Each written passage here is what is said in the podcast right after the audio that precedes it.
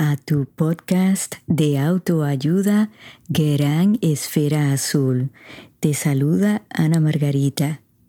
Si te gusta mi contenido, suscríbete a este podcast y baja tu aplicación favorita como Apple Podcast o Spotify.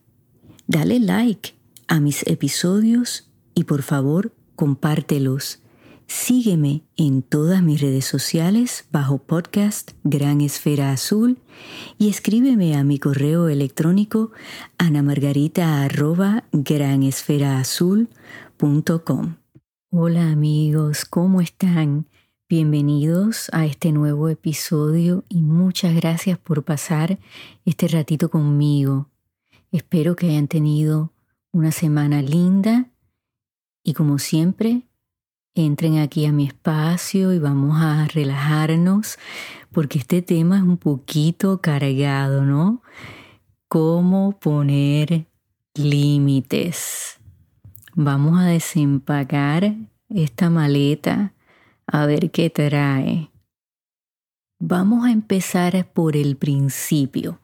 Vamos a definir lo que es un límite.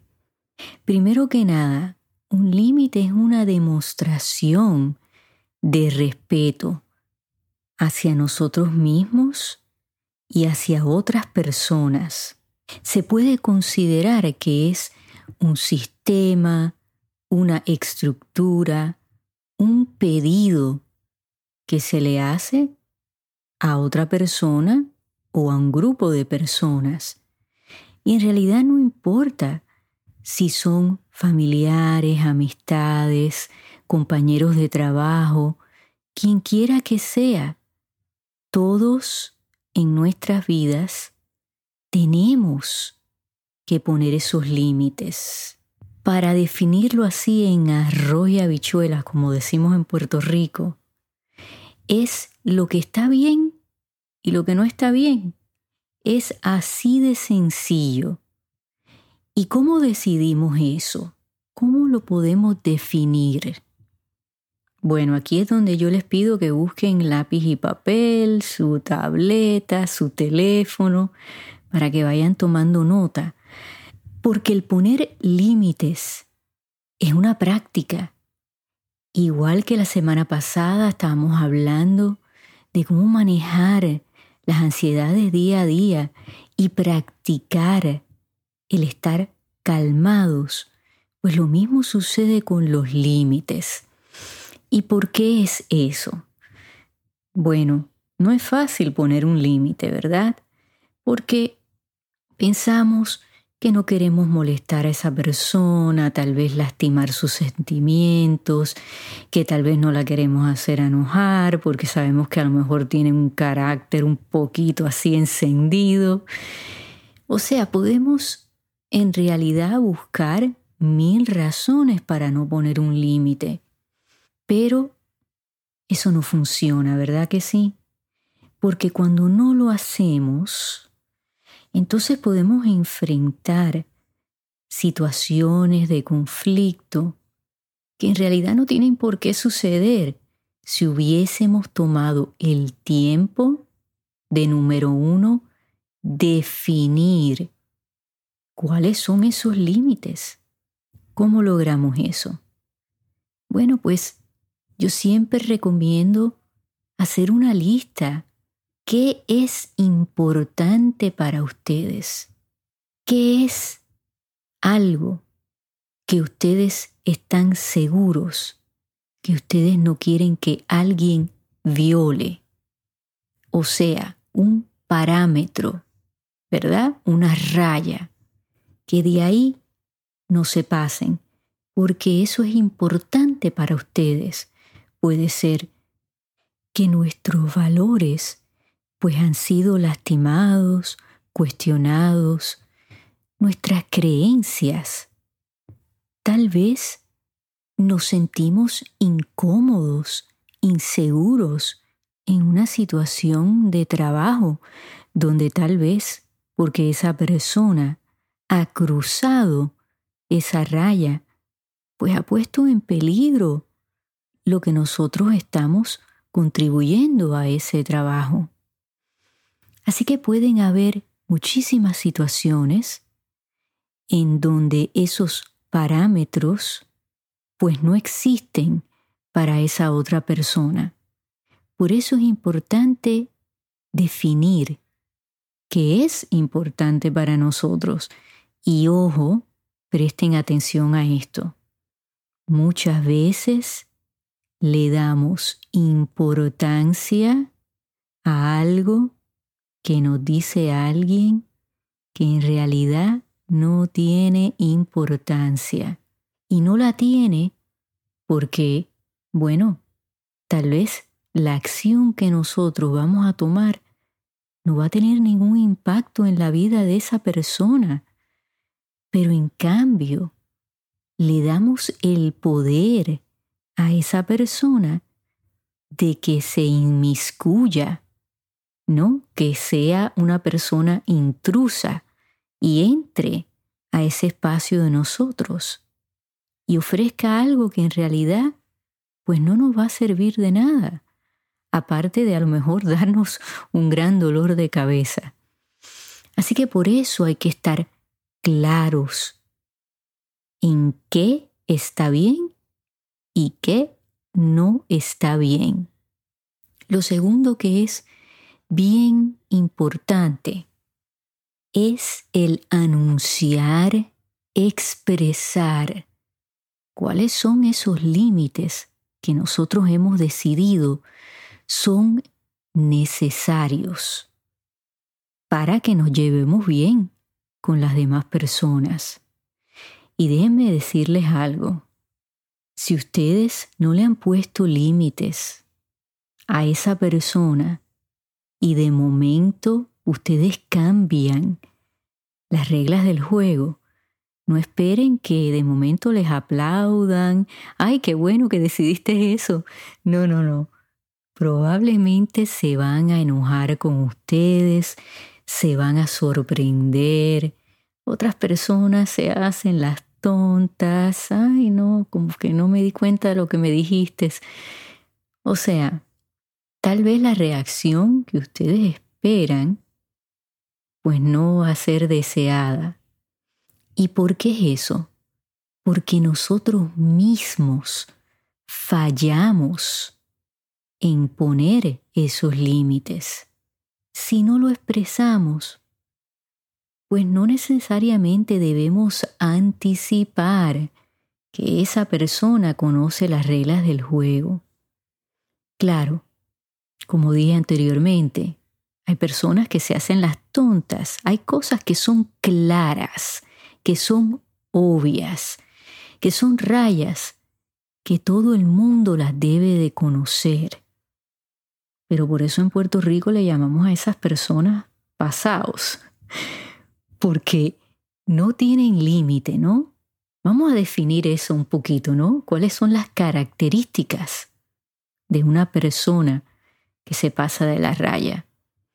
Hay muchas formas de definirla, pero bueno, usualmente es una persona que pues tal vez no respeta el lugar, la persona, lo que está diciendo, tal vez una persona muy alborotada, que habla alto, tal vez utiliza malas palabras, comentarios indeseados, bromitas fuera de lugar, Tal vez se mete en lo que no le importa cuando no le hemos pedido ni acción ni opinión. Entonces, ese tipo de personas, si repiten esos comportamientos, bueno, pues caen dentro de esa definición de ser personas pasadas de la raya. Porque si ya se les ha advertido que no lo hagan y lo siguen haciendo, pues entonces ahí ya hay un problema tal vez de personalidad. Eso sí, ellos pueden hacer lo que quieran, ¿verdad que sí? Y decir lo que quieran. Ahora, nosotros somos los que tenemos y debemos de poner esas líneas bien claras, bien definidas. Si ustedes se las imaginan así, un color amarillo, rojo, el color que ustedes quieran, pero que estén bien, bien claras. Porque si no, pues lo que va a pasar es que va ese comportamiento a seguir ocurriendo. La tercera cosa que es también muy esencial en este proceso, en esta práctica, es crear consecuencias. O sea, que cuando alguien cometa una acción que a ustedes no les guste, como violar ese parámetro, ese límite, déjenle saber, pues cuál va a ser la consecuencia. Sean lo más consistentes posibles, porque si no, esa persona, pues va a pensar que a veces ustedes los van a dejar pasarse de la raya y otras veces no. Y es bien importante pues tener esa consistencia para irlos educando, irlos entrenando, ¿no? Que lo practiquen, porque esto no le viene natural a muchas personas, a pesar de que pensemos que sí, porque uno lo aprende en su casa, en la escuela, en el trabajo, como profesionales, pero la realidad es que somos nosotros los que estamos a cargo de poner esos límites. No se lo debemos dejar en las manos a nadie más, porque entonces esa otra persona que nos está mirando, ¿qué va a pensar de nosotros? ¿Qué dice eso cuando nosotros mismos no nos damos a respetar? No le expresamos a la otra persona lo que necesitamos, lo que es importante para nosotros. ¿Qué queremos? para nosotros sentirnos felices. Ahora, como dije anteriormente, esto es un proceso. Hay que pensar en estos elementos que son bien importantes. Anticipar, acomodar, permitir y tolerar. Vamos a romper eso en pedacitos con ejemplos. Cuando a veces conocemos a una persona bastante bien pues podemos anticipar cómo esa persona se va a comportar en ciertas situaciones. Ustedes piensen ahora quién ustedes conocen que pues es un poquito pasado o pasada de la raya. Úsenlo como ejemplo en su mente y vamos a ir paso a paso por este proceso. Por ejemplo, si esa persona de momento a ustedes les grita y les llama un nombre que a ustedes no les gusta, y es algo que suelen hacer, si ustedes nunca han definido cuál es ese límite, pues no esperen que ese comportamiento va a cambiar. Si ustedes de momento se alteran y le dicen a esa persona, oye, no me llames eso, Oye, no me digas eso. Eso no es un límite. Eso es hacer una demanda y es hacer una pregunta. No es un límite. Lo correcto es decirle a esa persona, tal vez yo nunca te he expresado que me molesta muchísimo de la forma que gritas y los nombres que me dices. Y tal vez esto yo no lo he hecho nunca antes, pero de hoy en adelante, no me grites y no me llames nada que no sea mi nombre. Eso es distinto a ponerse al nivel de esa persona, a gritar, a ponerse con agresividad y con otros insultos. Porque ¿qué pasa? Tal vez pensamos que con esa actitud fuerte estamos creando ese parámetro. Pero no, yo creo que le estamos dando hasta permiso a esa persona para continuar con ese comportamiento. Así que hay que de verdad calmar los ánimos, ¿verdad? Contar, como dije la semana pasada, hasta 10, hasta 20. O está bien decirle a esa persona, fíjate, en estos momentos, como tú estás tan alterado, yo prefiero removerme de la situación y hablamos más tarde. Está bien expresar lo que ustedes necesitan, porque si no entonces la relación se queda estancada y no crece esa persona, no aprende. A veces tenemos que ser maestros. Por eso es importante el explorar qué nosotros pensamos de nosotros mismos, qué pensamos del respeto. Tenemos que darnos valor y de verdad exigir que otras personas honren lo que nosotros queremos, necesitamos, en lo que nosotros creemos. Porque si no, ¿quién lo va a hacer? No le podemos dar ese trabajo a otra persona. Eso es responsabilidad de nosotros. Por lo mismo que el poner límites es una práctica Recordemos que también debemos de ser flexibles. Tenemos que acomodar pues también las necesidades de esa otra persona.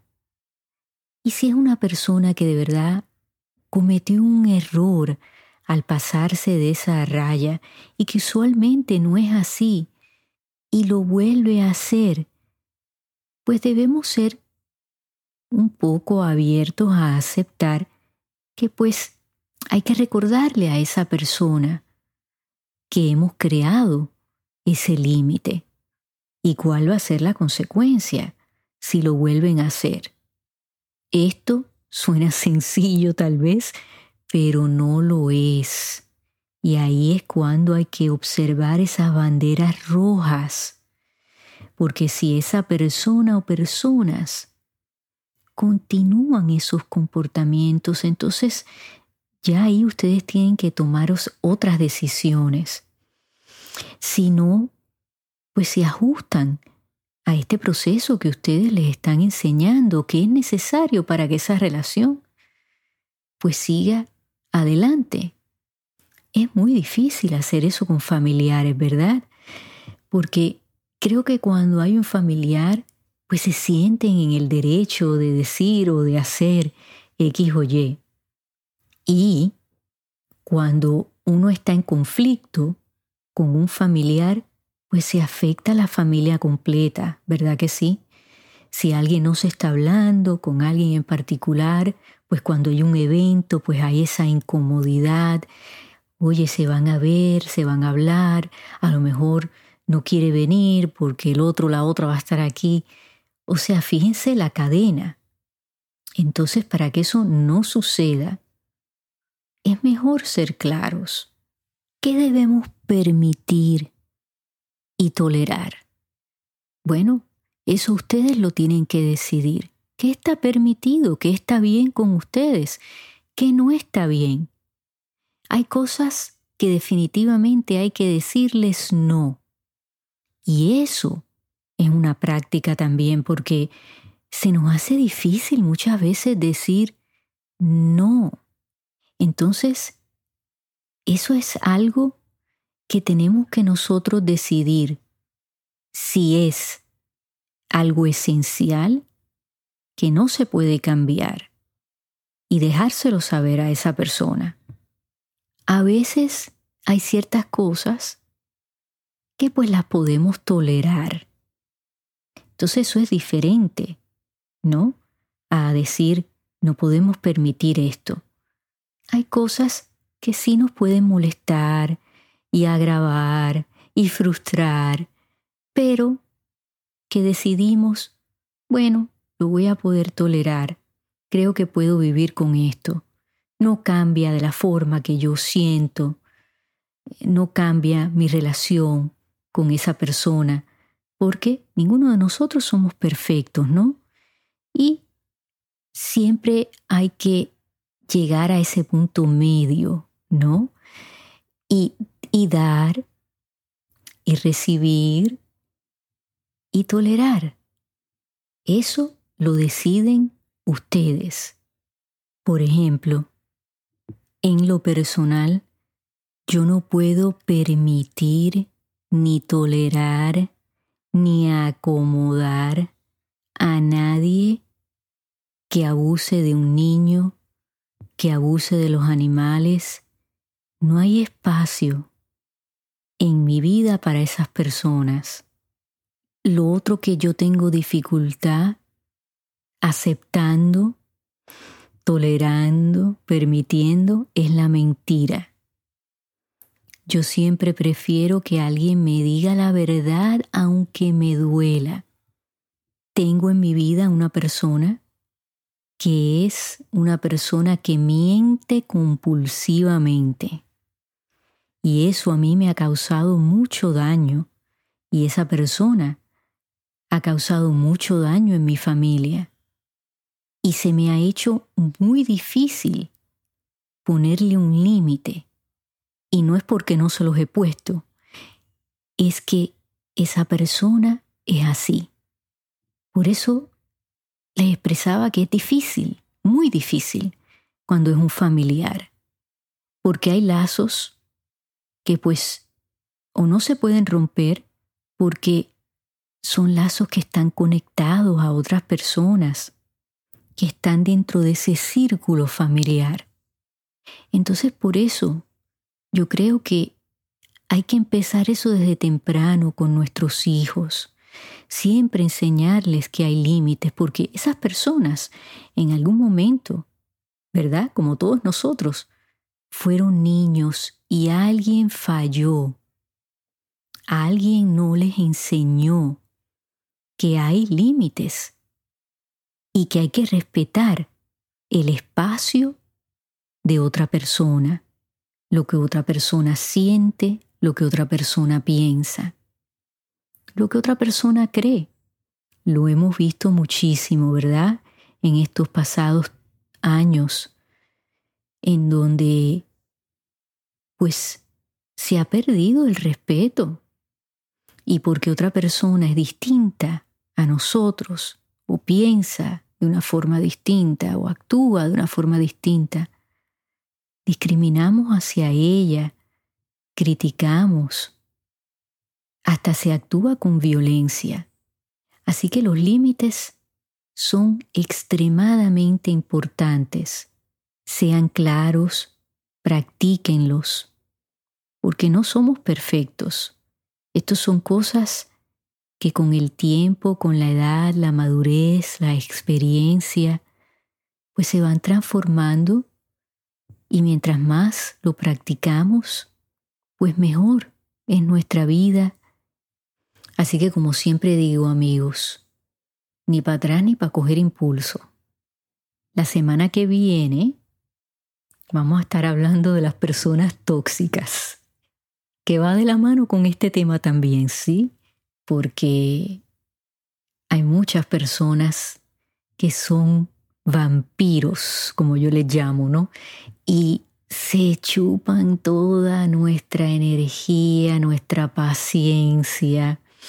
Esa es otra maleta que viene bien cargada, pero bueno, Espero que con el episodio de hoy los haya ayudado y que esa maleta ya no esté tan cargada, ¿verdad?